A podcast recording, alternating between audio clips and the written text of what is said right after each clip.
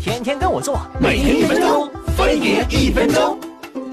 哥们儿晚上总出去瞎搞，最近身上起了一片疹子，怀疑这是梅毒，跟我叨逼叨半天。哦，你快活的时候不知道北，身上长东西就罢了。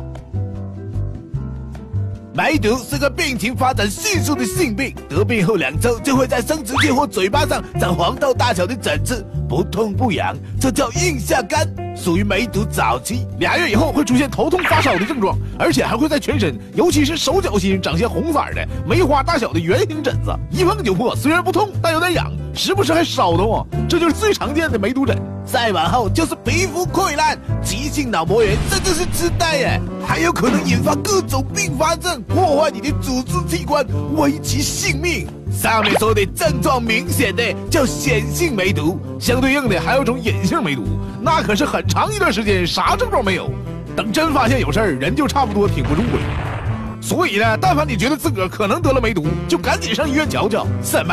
大夫问姓史，不好意思说，那也不行哎。性病科和皮肤科那都在一个科室哎。像玫瑰糠疹、花斑癣之类的皮肤病和梅毒疹长得特别像。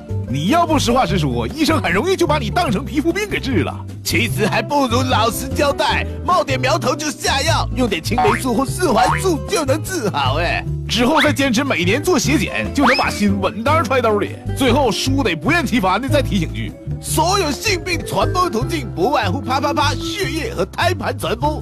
那些生活作风不正的，再不拨乱反正，真得了病，我只能说活该了。作为一个有性生活的五好青年，无论啥时候啪啪啪，必须让套套坚持上岗。毕竟安全做到家，文明你我他。哎，你知道嫦娥为什么那么善变吗？为什么？因为她的英文名叫 change。